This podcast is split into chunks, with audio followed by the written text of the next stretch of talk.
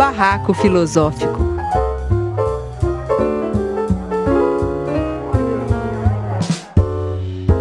Oi, gente, então estamos aqui hoje para mais um Barraco Filosófico.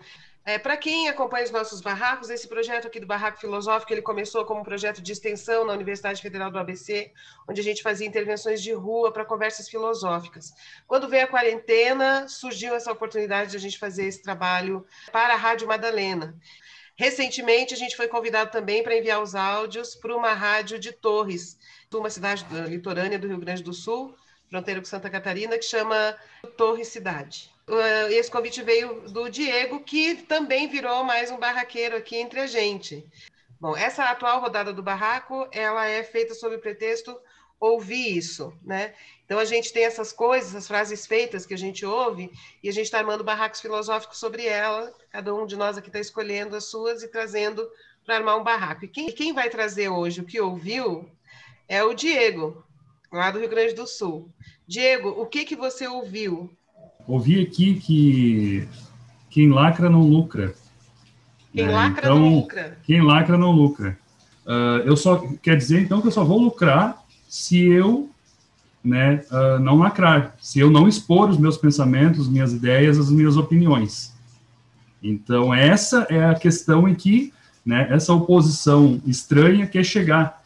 Eu trouxe um, um vídeo da onde eu ouvi né, esse, esse termo que foi aqui um problema que foi causado devido àquele, àquele assalto que teve aqui, bem pertinho da, da onde eu moro aqui, em Criciúma, né, 100 quilômetros daqui. Esse fato né, levou a uma discussão muito grande aqui na Rádio Gaúcha, em Porto Alegre. Eles fa falaram esse, sobre o acontecimento, sobre, sobre as coisas que, que aconteceram lá, mas dando né, uma opinião a favor dos assaltantes o assalto foi o seguinte: uh, esses assaltantes eles estiveram né, aqui em Criciúma né, para assaltar uma agência do Banco do Brasil. Né? Só que essa agência não é uma agência qualquer, né? ela é uma tesouraria do Banco do Brasil aqui em Santa Catarina. Uh, foram 30 homens, uma participação de 30, 30 pessoas, de todos os jeitos, todos os tipos. Incendiaram um caminhão uh, dentro do túnel do Formigão, em, tu, em Tubarão, né? e seguiram né, viagem até Criciúma ficaram na frente da corporação da brigada e eles uh, praticamente fizeram uma, uma, um arsenal de guerra na frente da, da, da corporação. Eles atiraram né, durante aí, sei lá, 20, 30 minutos direto, sem parar, para inibir a, a, reação da polícia. E os outros seguiram em assalto ao, aos caixas eletrônicos lá em Criciúma, e lá eles roubaram milhões de reais aí, Inclusive perguntaram, eles entraram em choque com a polícia e perguntaram aos garis quanto que os mesmos ganhavam. Há um rumor isso aí, é é um, um boato. Né? E distribuíram dinheiro.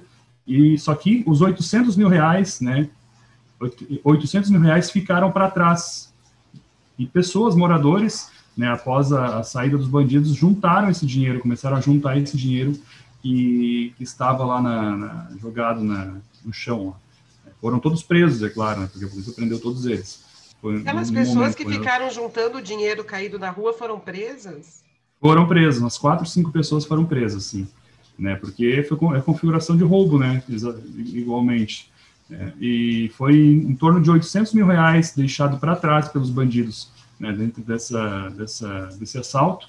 Uh, em torno de 10 carros foram encontrados no Matagal, todos no mesmo lugar, o que dá a entender que eles pegaram um meio de transporte via aérea, aí, alguma coisa assim, né, e simplesmente sumiram. Aí depois aí as polícias foram, a polícia foi encontrando outras outras coisas aí na, na outras, outras provas. Foi encontrado um galpão em Sara, que fica do lado de Criciúma. Foi encontrado aqui em Três Cachoeiras. Acho que conhece, né, Fernanda? Três Cachoeiras, né?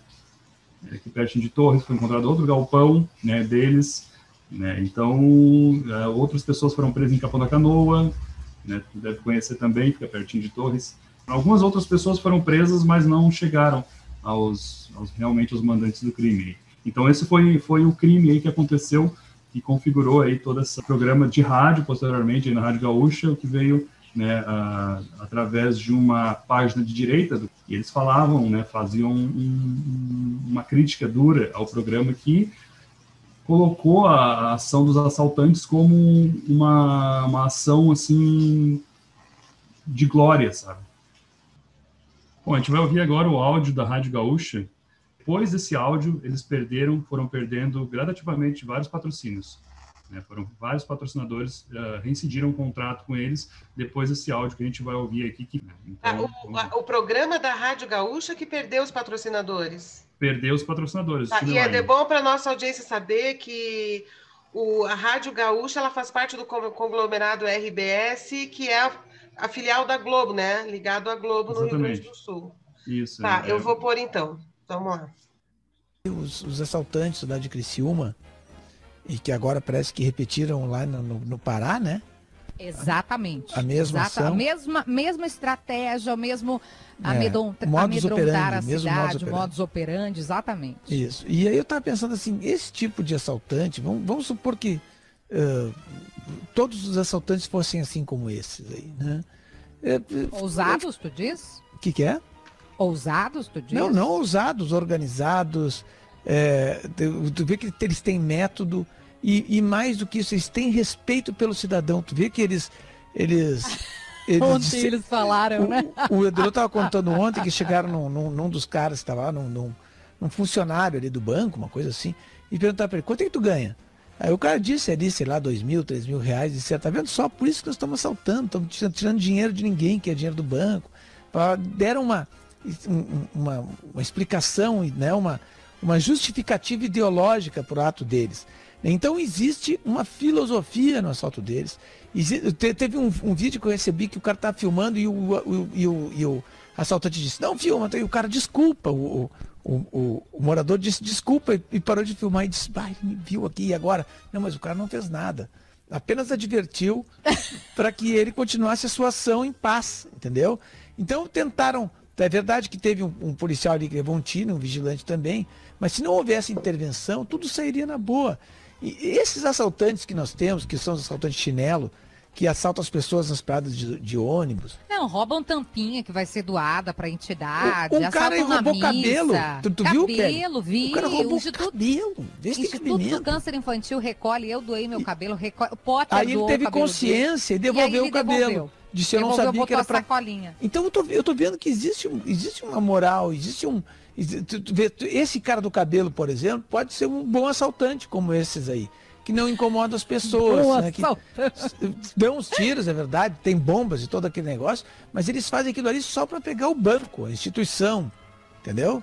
É aquele dinheiro que eles querem. É um, não é algo por, contra o cidadão. Tanto que eles deram dinheiro para as pessoas. Eu vi o, os caras recolhendo dinheiro na, na, na, na, rua. Um dizia assim, eu tô rico. no que lembrou o outro disse assim, casa no de vídeo papel. que eu recebi, Deus existe, o cara dizia. Eu sei que está errado, eu sei que tem muita gente que vai dizer assim, que é isso, tu está incentivando Comunista, roubo de banco. Anarquista. Não é nada disso. Eu quero que o pessoal que, que, que assalta as pessoas no carro, que, que entra em casas, ou que assalta as pessoas nas, nas, nas paradas, esse, essa, esse bandido, estou falando para você que é bandido. Sabe? Tome consciência, seja como os caras de Criciúma que respeitam a população. Entendeu? A ação tem que ser para outras outros alvos. E não o pobre trabalhador que está ali todo dia. No... O cara assaltar um ônibus, sabe? Existe ética para tudo que ele mata. Lotado, tá uma sardinha, tá ali no calor, esperou o ônibus, chegou é, atrasado coitado. o ônibus. Uma depressão é. completa. Sabe, Davi, que no assalto ao Banco Central, ele diz assim: crime não é roubar um banco, é fundar um banco teve uma repercussão. Esse Davi é o Davi Coimbra? Esse é o Davi Coimbra? É o Davi Coimbra e aquele. É o Davi Coimbra e aquele Matos.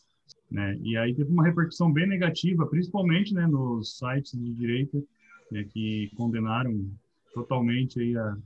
Né? Então aí eles tiveram vários contratos rescindidos aí, tiveram Ou seja, eles lacraram e deixaram Lac... de lucrar. Deixaram de lucrar, essa é, deixaram de lucrar.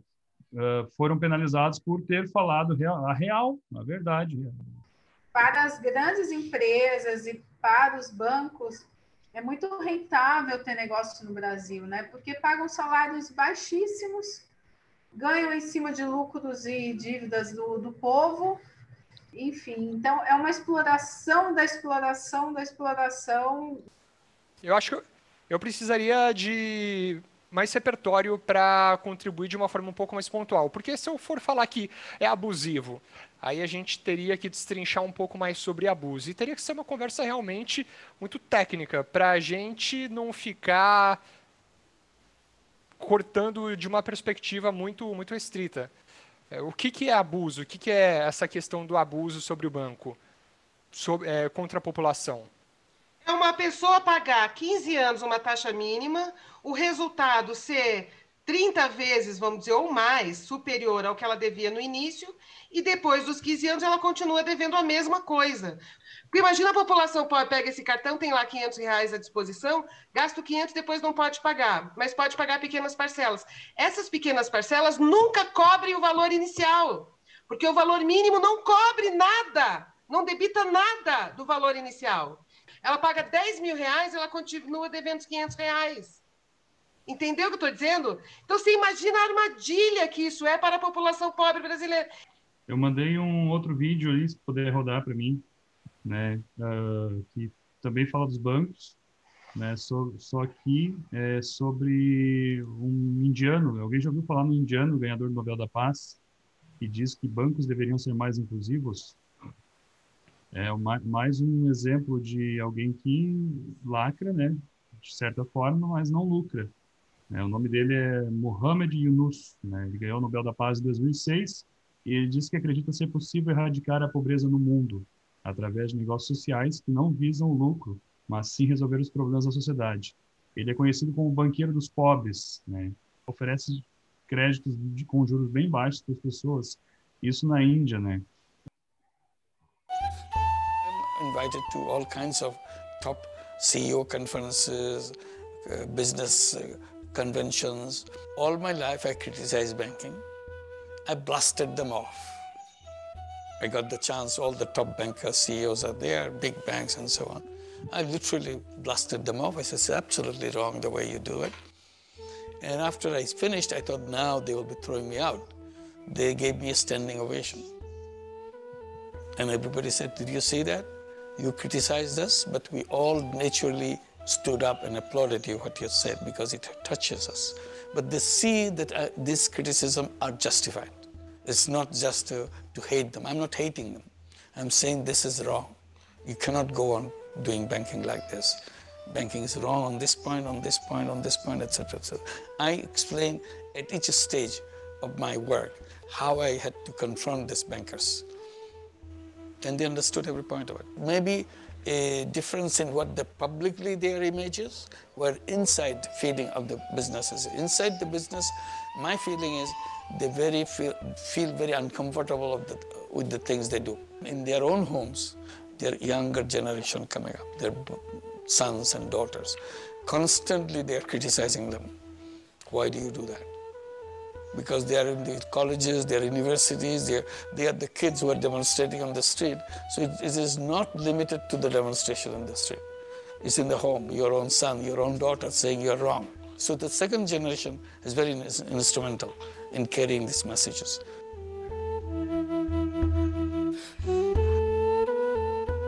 I struggle with the structure, not with the persons.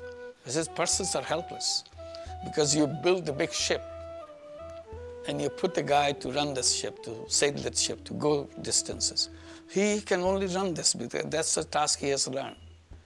So you have to give him a different kind of ship, which works in a different way then he can maneuver it to do things that you are asking for it to do. Because the whole tendency of the structure that we build is to take the wealth from the bottom and transport it to the top. So the top becomes extremely juicy, extremely fat. Bottom, massive amount of number of people are don't have anything because the machine always picks up whatever is in the bottom, it picks it up and sends it to the top. So I'm saying we have to make a counter movement where all those juices will start flowing downwards and change the things on the ground and make people better and hopefully that income gap and others become closer and closer. Aí então esse é o exemplo aí de mais uma pessoa que lacra, mas não lucra muito. Ele de certa forma ele lucra alguma coisa, mas né, não é não é muito porque a, a obra dele é mais social, não é pensando em lucros e que tem muita repercussão aí, teve muita repercussão no mundo aí, tanto é que a gente está vendo esse vídeo aí. O trabalho dele é um trabalho de microcrédito sem fazer Exatamente. as pessoas ficarem endividadas o resto Isso, da vida. Sem fazer as pessoas ficarem endividadas. Só exemplos ah, de, de lacradores, né? O que a gente, a gente tem, já viu aqui, a gente só temos exemplos bons, né? De pessoas que lagram, mas não lucram. É, eu não consigo ver com bons olhos o termo lacrar em nenhum contexto, em absolutamente nenhum contexto, porque eu acho que por trás ele traz uma ideologia assim como o do mimimi, né? Então fica também de dica para quem quiser ver o nosso barraco sobre mimimi na rádio e no YouTube tem também. Como é, ah, você foi racista por causa disso, disso e disso. Ah, você está lacrando em cima de mim. Aí eu vou invalidar todo o seu argumento com base nesse termo no lacrar, porque você não está preocupada em discutir, você está preocupada em ganhar a discussão. E aí acaba todos os argumentos, acaba a discussão, porque é, é, acaba se tornando sobre a, a subjetividade, né? O quanto o ganhar ou perder, né? Vira um jogo ao invés de, um, de, um, de uma discussão. E o lucro. Olá. Né? Rapidão. Mas lacrar não vem da, não vem da comunidade LGBT? Era um, um termo que nasceu aí. Foi apropriado. Falou... Ah, você disse que foi apropriado, obrigado. Foi beleza. apropriado. Hoje não, não tem como, assim, tipo, usar a, a, comunidade LGBT já não usa mais o lacrar, mas ele nasceu de fóruns de discussões LGBT, no momento em que alguém falava alguma coisa que conseguia sintetizar uma discussão pelo ponto de vista político, então, ah, sei lá, você foi transfóbico. E por causa disso, disse, disse, era uma, uma exposição de um pensamento de uma maneira muito é, sintética e que conde conseguia condensar muito o pensamento, é, e todos conseguiam entender, e aí sempre havia o lacrar. E aí isso foi apropriado pela direita nesse modo, como eu disse antes. É uma ótima observação, Apolo, trazer isso, porque também faz parte do, do processo histórico do, da palavra. E aí, Gente, quando você pega. Oi? Tá, Oi. Eu, uma, das, uma das principais, dos principais disseminadores foi o youtuber Roma Gaga. Alguém já ouviu falar? Sim. Né, do Lacrar. a partir de 2013, na, na internet. Na internet foi a Roma Gaga que disseminou a, o termo lacrar aí para as redes sociais, Facebook, WhatsApp, YouTube e tudo mais, só para constar. Ótima observação também, Diego. Obrigado.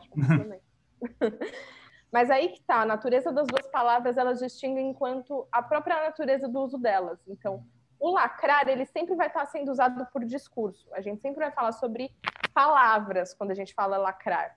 E o lucro, ele está muito voltado para ação. Você propõe o lucro, você faz algo para ganhar algo em troca. Você não propõe necessariamente uma palavra, não é, não é verbal, né? E aí tem essa dissociação muito forte, que eu traduzi como quem discursa não faz é basicamente o que a frase acaba trazendo, porque as duas coisas falam sobre sucesso, mas falam sobre sucesso em dois âmbitos diferentes. E aí é muito louco esse áudio que o, que o Diego trouxe da rádio, me fez pensar muita coisa, né? Porque é muito. É, eu acho que o jornalismo no Brasil, né? Eu vou, vou trazer aquela discussão clássica de o jornalismo do Brasil está perdido, meu Deus, que a, a, as pessoas sempre trazem.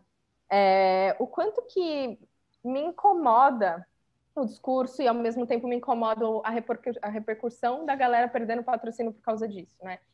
E ao mesmo tempo eu escuto o discurso de ah, os ladrões têm que ser legais com a população, né? Ah, é, os assaltantes aprendam com esses assaltantes. Eu olhei, assim, a hora que eu ouvi, eu falei, a, o primeiro pensamento na, que veio na minha cabeça foi, meu Deus, a classe média branca precisa parar de fazer essas coisas porque é quase como se a gente estivesse perdendo de novo o argumento por coisas que não fazem sentido. Toda vez que a gente vê, sei lá, o ladrão precisa aprender com o ladrão que faz, que planeja um roubo. Tipo, quem é o ladrão que rouba o trabalhador? Não é um ladrão que tem tempo para planejar, é um ladrão que está fazendo por causa muitas vezes de um vício, que faz no desespero. Ele não vai pensar que aquela pessoa é um trabalhador. Muitas vezes ela não tem consciência disso. O ladrão que assalta o igual, ele assalta no desespero, ele assalta no modus operandi de sobrevivência, que ele não vai conseguir fazer nada que não seja que seja pensar ou planejar um roubo do tamanho que foi Criciúma. É, um, é de um simplismo que eu olho para essa frase e eu falo, cara, tá errado quem lacra mesmo, porque a gente fica preso no discurso, que é o problema do jornalismo. Porque em algum momento a esquerda ficou presa no discurso e não na praxis, que é o que o Marx vai trazer na tese 11 de, enfim, em, todo o discurso dele, o quanto que a gente tem que estar associado com praxis, e a internet fez com que boa parte da militância ficasse, ficasse presa nesse discurso de falar e não fazer. E o lucro por si, por si só, né, quando a gente pensa só em ação, o que, que a gente faz? A gente manipula, a gente faz o que os grandes bancos fazem, que é deixar uma população à mercê é, de juros com dívidas eternas e com base na, na, na mais, mais criação de desigualdade que vai construir mais ladrões que precisem assaltar trabalhadores. Então, quando eu olho para essa frase, eu olho e falo, de fato, quem lacra não lucra, mas quem lucra não lacra. A gente tem dois, duas desassociações que mostram o quanto que tá, é, é um desequilíbrio sistêmico e estrutural. Há uma dissociação entre o discurso e a prática, ou seja, é a não praxis. Pensa, o lucro, ele é o não pensar.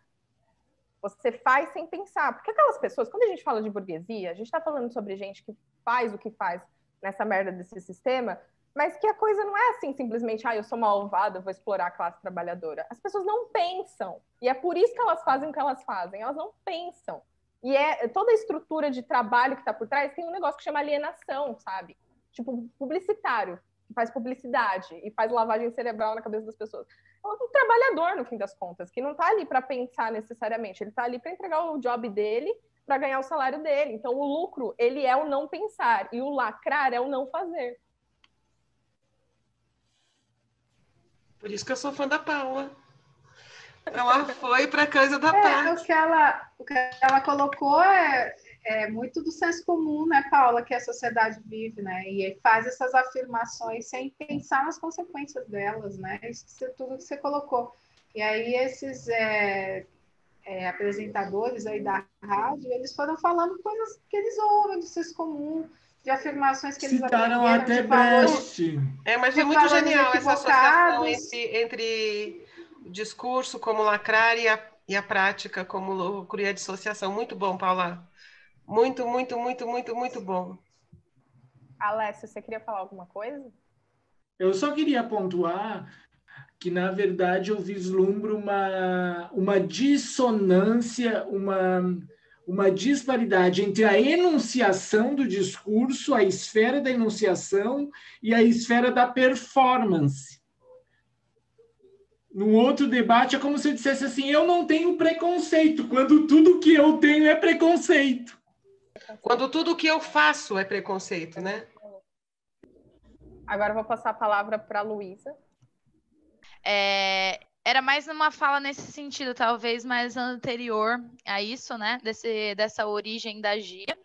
E quando eu vejo essa apropriação por essa direita raivosa, o quem lacra não lucra como mais um jogo de palavras, sabe? Tipo, quem fala, por exemplo, é a tiazinha que tá lá na internet, raivosa, sabe? E é mais no sentido assim de boicote, por exemplo, quando, sei lá, a Natura faz uma propaganda, ou Boticário, não sei, e aí tem um beijo gay, uma propaganda de Natal que um casal um dá o presente pro outro e é um casal gay. Aí vai a tiazinha da internet, cujo poder é ir lá e comprar um kit do Boticário, né? Não é quem sustenta o Boticário e fala: Ó, oh, quem lacra não lucra, hein? Não vou mais comprar. Vamos todo mundo boicotar o boticário, né? Eu vejo mais como uma, como uma ameaça, assim, nesse sentido, sabe? Mais um, um, um jogo de palavras para grudar mesmo nas pessoas. Vai, Alessio. Eu quero colocar uma pitada de juridicidade no nosso debate. Primeiro, qual o maior artigo da nossa Constituição Federal? É aquela carta extensíssima de direitos que todos conhecem, que é o artigo 5 Agora eu pergunto a vocês, vocês sabem qual é o menor capítulo da nossa Constituição? Um capítulo inteiro que só tem duas linhas? Porque eu, eu adoro a Constituição, estudar a Constituição, mas agora você me pegou... O maior capítulo é o capítulo dos direitos. E o menor capítulo, eu vou dizer para vocês, é um capítulo com duas linhas que se chama Sistema Financeiro Nacional. É um capítulo que não regra nada, e eu vou ler, já que são duas linhas, eu posso ler, né, professora? O sistema financeiro nacional, estruturado de forma a promover o desenvolvimento equilibrado do país e a servir aos interesses da coletividade, não disse nada. Em todas as partes que o compõem, abrangendo as cooperativas de crédito, será regulado, olha a Constituição, será regulado por leis complementares que não existem, que disporão, inclusive, sobre a participação do capital estrangeiro nas instituições que o integram. Ou seja, um capítulo do Sistema Financeiro Nacional, o capítulo 4, artigo 192, com duas linhas que não regra nada. Isso se chama inefetividade constitucional, isso se chama folha de papel, isso se chama Constituição que não constitui a ação. Moral da história: o sistema financeiro nacional é esse belo espetáculo. Mas, na verdade, essa é a redação atual do capítulo. Eu também pergunto se vocês adivinham o que estava escrito na redação de 88 e que foi revogado. Em 88 tinha uma linha só. As taxas de juros reais nelas incluídas comissões e qualquer, quaisquer outras remunerações direta ou indiretamente referidas à concessão de crédito, não poderão ser superiores a 12% ao ano. A cobrança acima deste limite será conceituada como crime de usura, punido em todas as suas modalidades nos termos que a lei determinar. Foi revogado.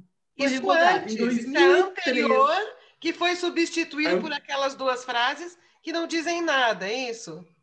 Exato. O que eu estou falando é de uma tese de La Salle, tá? um jurista francês, que diz, chama folha de papel.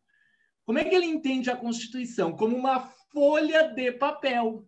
Uma Constituição que começa grandiloquente, todos são iguais perante a lei, o Estado democrático de direito, na verdade, é um Estado democrático de direita.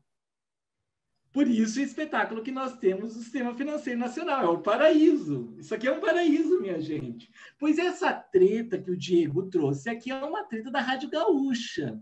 E é uma briga que, apesar dela ser interessante, é interna aos fascistas porque, apesar da opinião muito interessante exposta ali pela Rádio Gaúcha, eles são simpáticos a, a, a essa nova onda que domina a política brasileira. E agora eles estão comendo do próprio veneno da serpente. Ou seja, os fascistas são vítimas do próprio fascismo, que é uma coisa que eu sempre gosto de pontuar.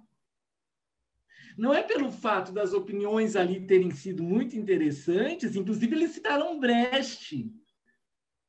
Ocorre que eles que demonizaram o PT quando o PT propunha a socialização dos meios de mídia, agora eles estão sendo vítimas da, dos patrocinadores que, de modo explícito, dizem que querem tutelar a opinião deles. Uma opinião que é bastante fake, inclusive porque eles não passam daquilo que a, que a Paula falou, de, de uma lacração sem maiores consequências, sem ir à raiz dos problemas.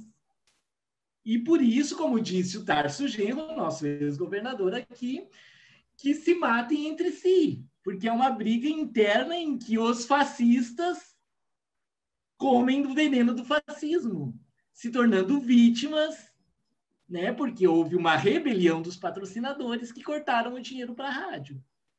Isso é o que eu tinha para dizer. Muito bem, eu chamo. Quem é que eu chamo agora? O Apolo. E sobre a, a questão do, do, do, assalto, de Criciúma e desses assaltos aí, tem um movimento aqui no Brasil que está tendo já desde os anos 90, do final dos anos 90, que é, é chamado e estudado como o novo cangaço né? que de certa forma, são esses, esses grandes assaltos, esses, esses, grupos organizados que fazem esses assaltos gigantescos, geralmente com poucas mortes, né, mas que são bem organizados e roubam quantias gigantes de dinheiro. E a gente tem aí, pode ser chamado de um novo cangaço, como que... Eles, é, como que... Só uma pergunta, Paulo, eles roubam banco? A especialidade deles é roubar bancos na cidade? É roubar banco, é roubar banco. É, começou no Nordeste. Né? Eles pegavam pequenas cidades, onde tinha bastante quantidade de dinheiro impresso e roubavam. E quanto ao nosso sistema monetário, né, a primeira conta em banco que eu tive aos, aos 20 anos, 21, foi na Alemanha. E quando eu cheguei no Brasil para abrir uma conta em banco, Eu fiquei tão perplexo, mas tão perplexo, porque assim, não, portanto você, você paga tanto pelo extrato, você paga tanto para ter cartão de crédito. Eu ficava com aquela cara de perplexo na frente do gerente, assim. Eu, ah, mas peraí, mas eu estou pagando por um monte de coisa, vocês já estão com o meu dinheiro. Vocês já estão com o meu dinheiro, meu dinheiro já está aí com vocês rendendo. Por que, que tem que pagar por tudo? Não, porque o sistema e tudo, e assim, e assado. Ele viu assim que não entendia, assim, mas o que, que é? Assim, não, porque é a primeira vez que eu estou abrindo conta em banco. Né? Eu só tive conta até agora na Alemanha. E o sistema é muito diferente.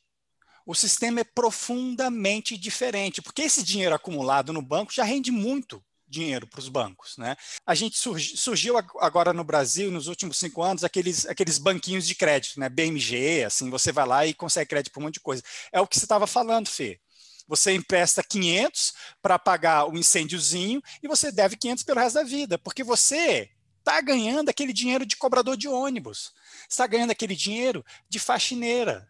Essa questão do quem lacra não lucra, ele também está muito relacionado com o pensamento utilitarista, né? E eu vejo muito isso na discussão que teve tempos atrás em relação às universidades, quando levantava-se o questionamento de privatizar as universidades, porque as universidades elas construíam um conhecimento abstrato então, filosofia, história, geografia, essas áreas de humanas todas poderiam ser é, rechaçadas ou é, excluídas né, de um processo, porque o importante é você mandar a mensagem que dá dinheiro. Ou seja, ela lacrava, mas não lucrava. Lacra, é, mas não lucra. A, a ideia do lacra não lucra dentro da lógica utilitarista, ela também gera essa deturpação é, social aonde o conhecimento ele passa a ter um, um sentido e um valor. E aí quase sempre está atrelado algum laboratório, algum instituto, alguma organização, alguma indústria, alguma empresa, uma multinacional que vai bancar esses conhecimentos. E aquilo que não interessa para eles, aquilo não lucra, aquilo não deve ser colocado na pauta para lacrar. E acho que o, o termo quem lacra não lucra, ele pega tanto porque essas pessoas pensam como se fossem tudo negócio, né? Tudo uma relação de negócio. É, uma, uma, uma outra questão aqui que eu ia pontuar é aqui na cidade de Torres, né, Fernanda? Tu conhece Torres, né? Tu é, tu é daqui, né? Tanto é que tu tem o livro Torres em Transe, né? né? E, e aqui em Torres, aqui, né, voltando à questão das opiniões, né, com todos os, os, os meios, de, meios de comunicação aparelhados a este governo. Né? Todos eles né, falam a mesma coisa, reproduzem aquilo. Então, uh, de repente, né, está surgindo eu aí com esse meio de comunicação totalmente diferenciado e alternativo, então eles já estão começando a dizer que eu sou um, dos, um lacrador. Né? Então, então, quero aí agradecer o pessoal né, que foi aí com, no barraco aí, trouxe esse barraco, meu primeiro barraco aí. Então, gente, olha só, esse barraco aqui intenso, né? A gente pode voltar a fazer outro barraco, uma variação sobre esse mesmo tema, porque o assunto é amplo. Eu quero agradecer demais ao Diego por ter trazido esse, essa, esse, o que ele ouviu, né? Quem lacra não lucra. E agradecer a presença dos barraqueiros de hoje, que é a Ana Bueno, Alés Pereira de Souza, Guilherme Colósio, a Paulo França, Luísa Simões, é, o Cris Oliveira e a Paula, que caiu aqui do nosso barraco. O Barraco Filosófico é um projeto do Grupo de Filosofia em Movimento. O grupo se prepara estudando conceitos e temas da área de filosofia e ciências humanas ao longo de muitos meses e depois vai para a rua se disponibilizar para conversas a partir de questões reais trazidas pelo público que senta para conversar com a gente. Ao longo da pandemia não conseguimos mais fazer as intervenções de rua, mas conseguimos esse espaço maravilhoso na Rádio Madalena, onde nós conversamos entre nós mesmos. Estamos gravando pelo Zoom, esperando que em breve a gente possa retornar para as ruas para conversas presenciais. Sejam muito bem-vindos ao nosso barraco filosófico.